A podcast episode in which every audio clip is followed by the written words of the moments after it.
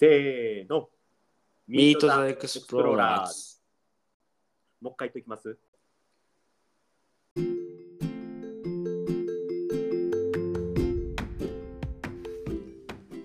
Meet the Explorers。あたるです。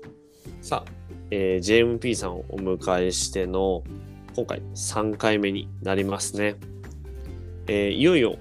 まあ、あの産婦人科医の JMP さんがじゃあどのようにして、まあ、宇宙飛行士になろうという道を進んでいくのかというところに入っていきたいと思うのですがこれはあの子供の時に一回宇宙飛行士にっていうのはちょっとこう出てきたかとは思うんですけれど具体的にその宇宙飛行士になりたいと思ったのってなんかどっかタイミングとかありますか？あの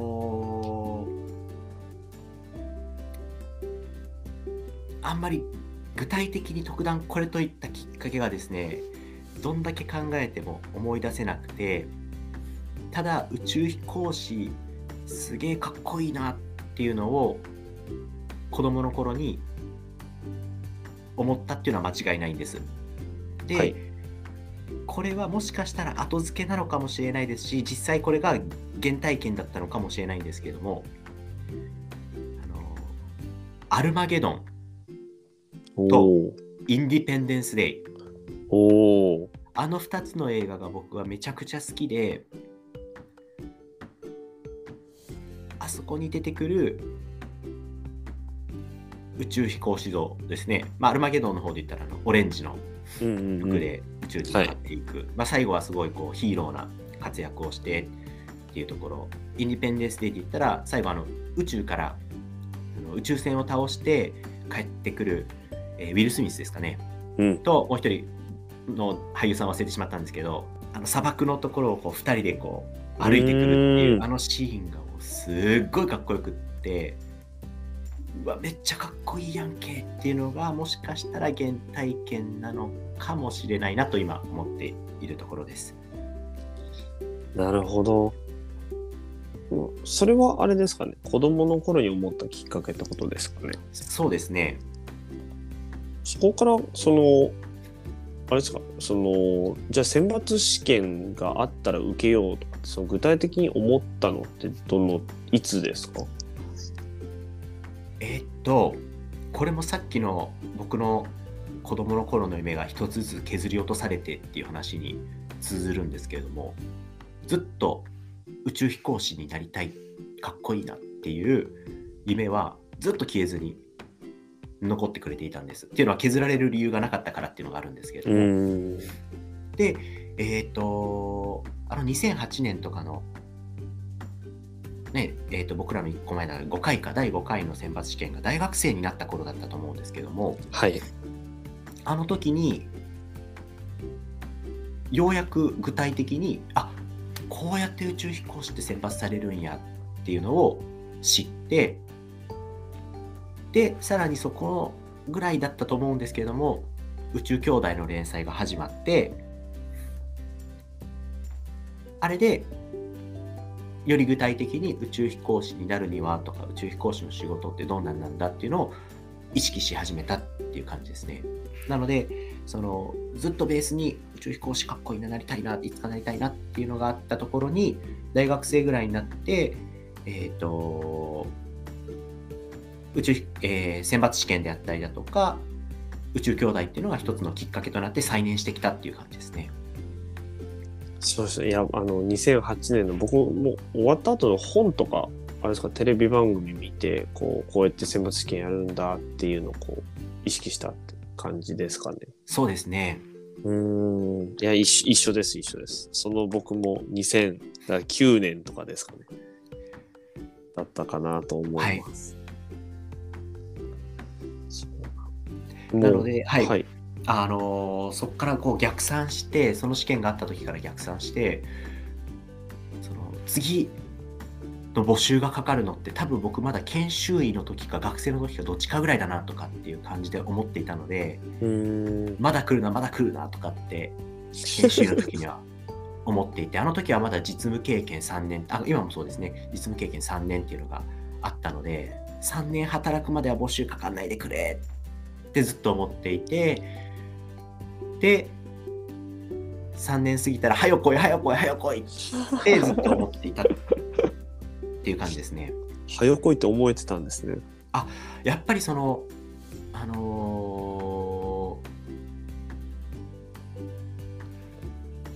自分のその体力とかその仕事での経験値とか社会人としての経験値とか能力とか対人関係とかっていうのはどんどんどんどん上がっていくと思うんですけど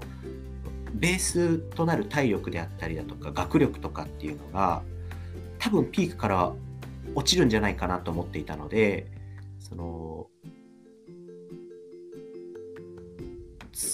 なるべくピークに近い状況で保ちたいけれども何ともならん部分っていうのが落ちる前に試験受けれるものなら受けたいっていう多分考えが根底にあったんじゃないかなとは思います。いや、なるほど。あの、僕も3年実務前、全く同じように、まだ来るなよ、まだ来るなよって、あの、思ってたんで、一緒だなと思って。でも3年経った後は、うわ、今来てもまだ準備できてないってすごい思ってたんで、そこ、そこ違うなって思って聞いてました。いや、そうなんですね。なんか、結構じゃあ、準備じゃないですけど、それこそまあ、選抜試験の前のを見てたら、あ、英語もできなきゃなとか、なんかその、いろいろこう、自分に備わってないといけないんじゃないかみたいな、なんかそんなことを考えたりしました？えーっと実はそのあたりすごい楽観的に考えていてその多分その人生振り返った時に割とその場その場で必要だったことを一生懸命やってきたっていう、まあ、自負というかあったんですね。なの、で、例えばその運動であったり、語学であったり、そういうのは、あのー頑張ってきたし、そんなにその、例えば、選抜を受ける人たちの中で劣ってるっていう感覚は僕の中では、まあ、うぬぼれかもしれないですけど、なかったんですね。うん、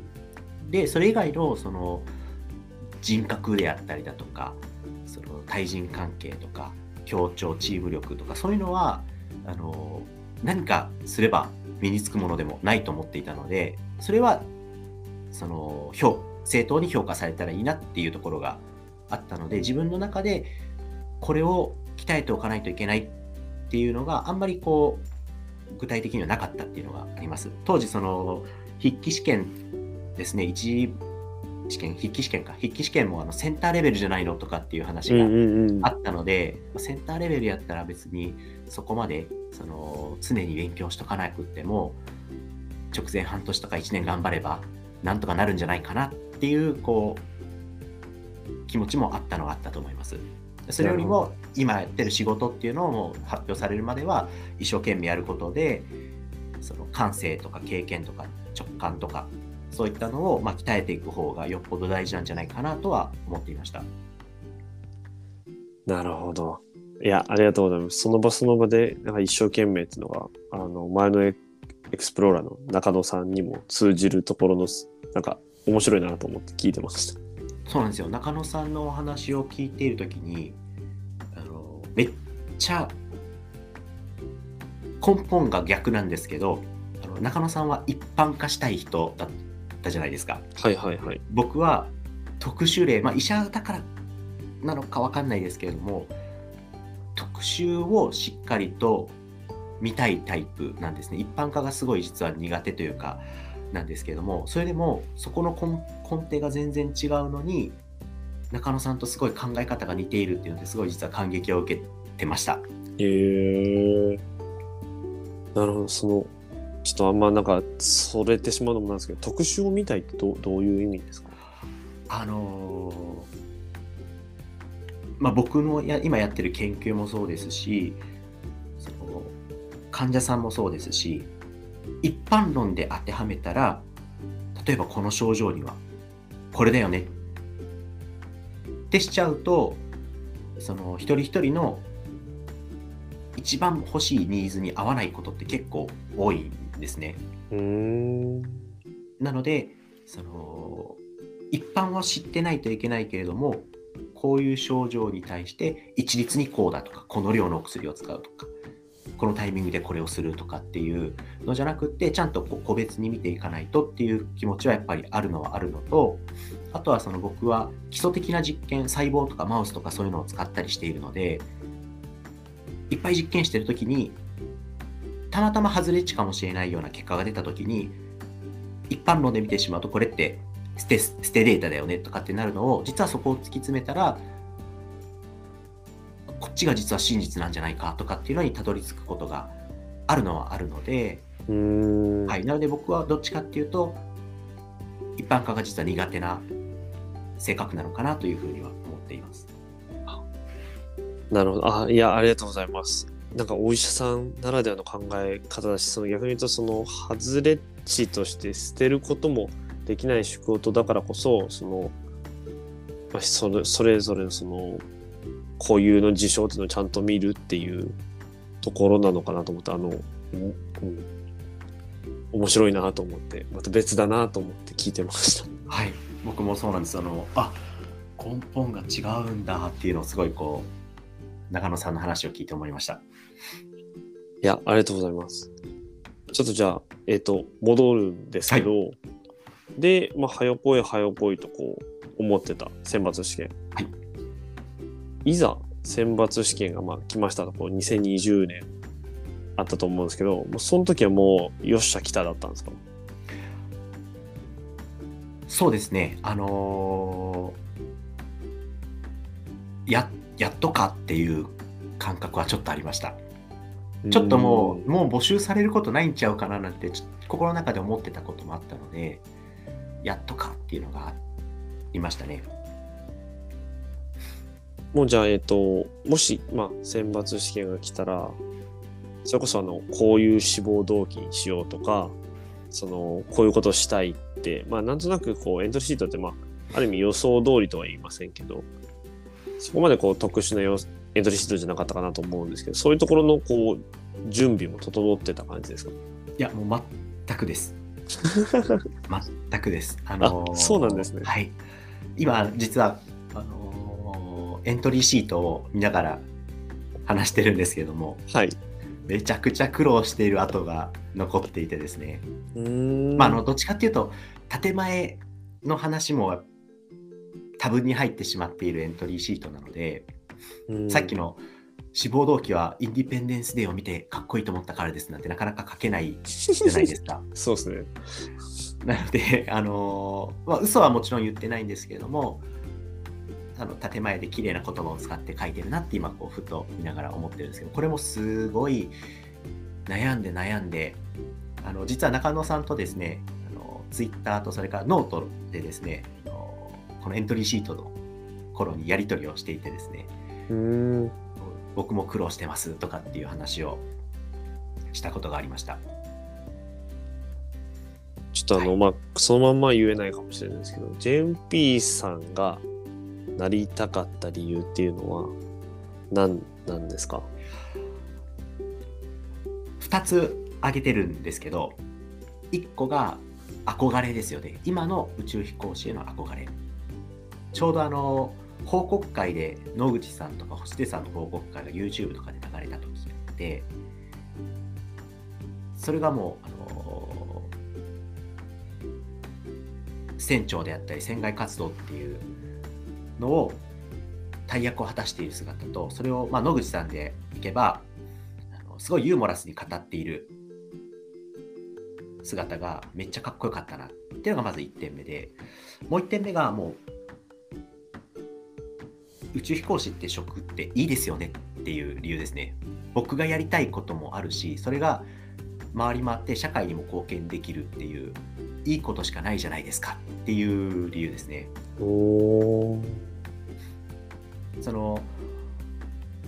もう僕もすごい超自己中なので社会活動が第一義で宇宙飛行士を志望してるわけでは多分ないんだろうなと思っていてその中野さんでも言ってる実験屋さんっていう言葉すごいなと思ったんですけどあとはその長距離の思考と短距離の思考を研究する時のうんうんうんよく僕も。僕も短距離の思考だなって思ったんです。お長いスパンでの実験を自分で考えるのってすごい苦手でただ1個の実験をやってる時にそれを改良したりとかブラッシュアップしたりとかっていうのは多分すごい得意でその瞬発力であったりアレンジ力アドリブ力っていうのは割とあるんじゃないかなって思っていたんですね。で宇宙飛行士の方ってもう世界中のそれこそ最先端の研究をの実験をその場で現地で遂行するっていうすごい、まあ、表面上の話なんですけれどもすごい幸せなポジションだなと思っていてうんいろんな分野の最先端のことを、まあ、勉強しないといけないですけど触れることができるしその研究に携わることができるっていうのは僕のその勝手な好奇心とかを追求し続けられるめちゃくちゃ美味しい仕事をの一翼を担っていると思うんですね。というのはすごい自己中な理由なんですけれどもっていうのがまず一つですよね。でもそれをやることによってそのでそれをまあ報告したりだとか、えーすることによって社会還元もできるっていうまあ二つの理由ですかね。はい。なるほど。なるほど。えでもそのいろんな分野の最先端で好奇心を追っていやそう本当そうですよねなんかまあ誰もやったことがないことをし続けられる仕事っていう印象すごい僕もあります。はい。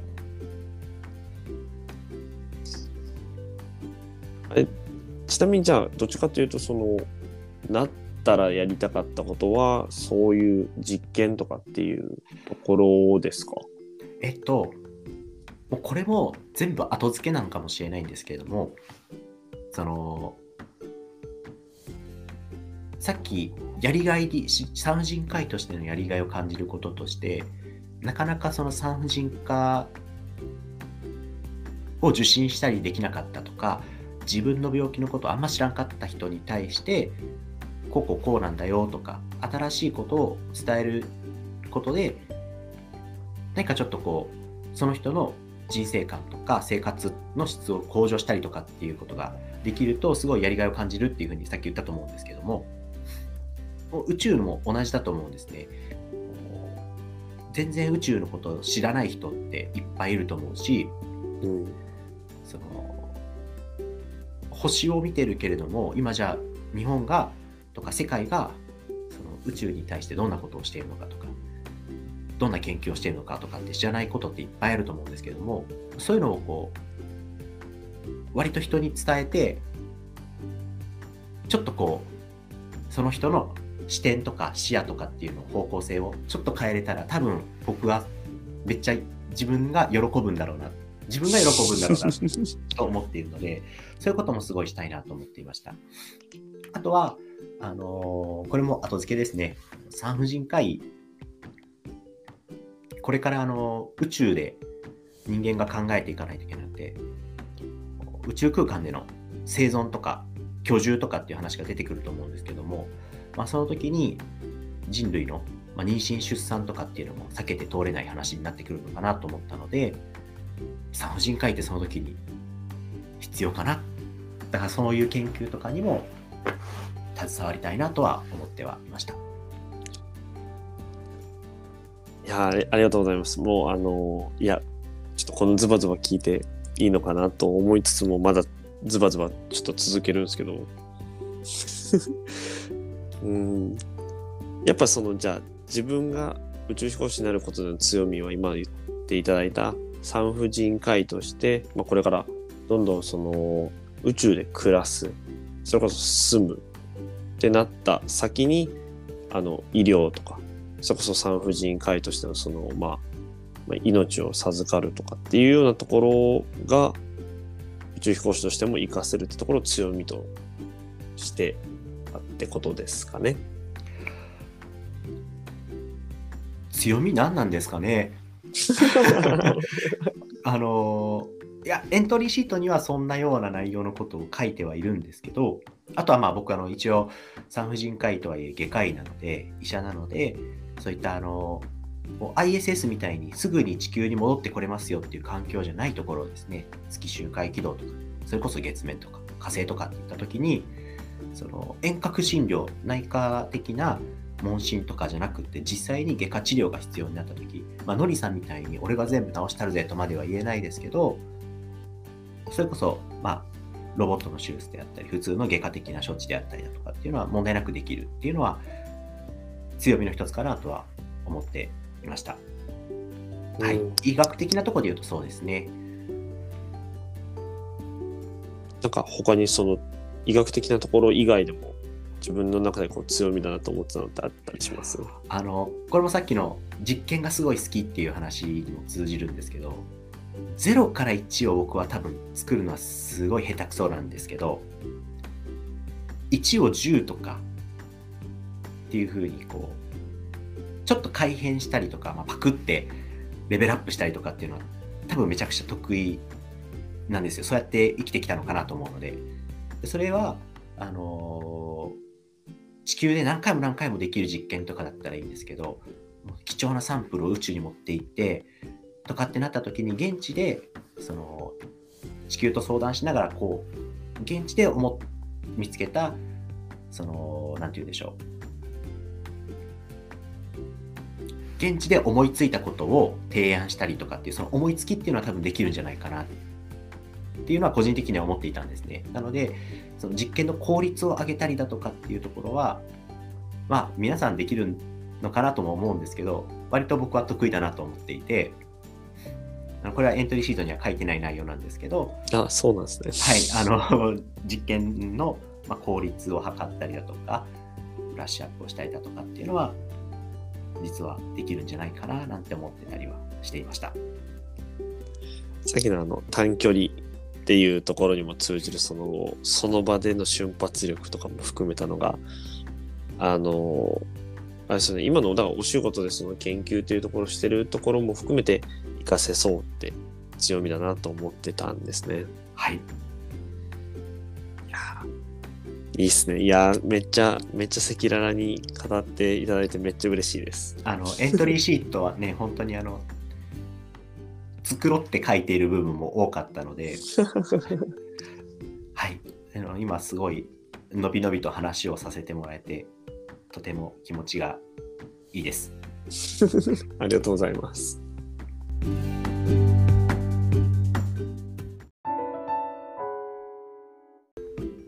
番組への感想は「ハッシュタグ MeetX」M と X は大文字で投稿してください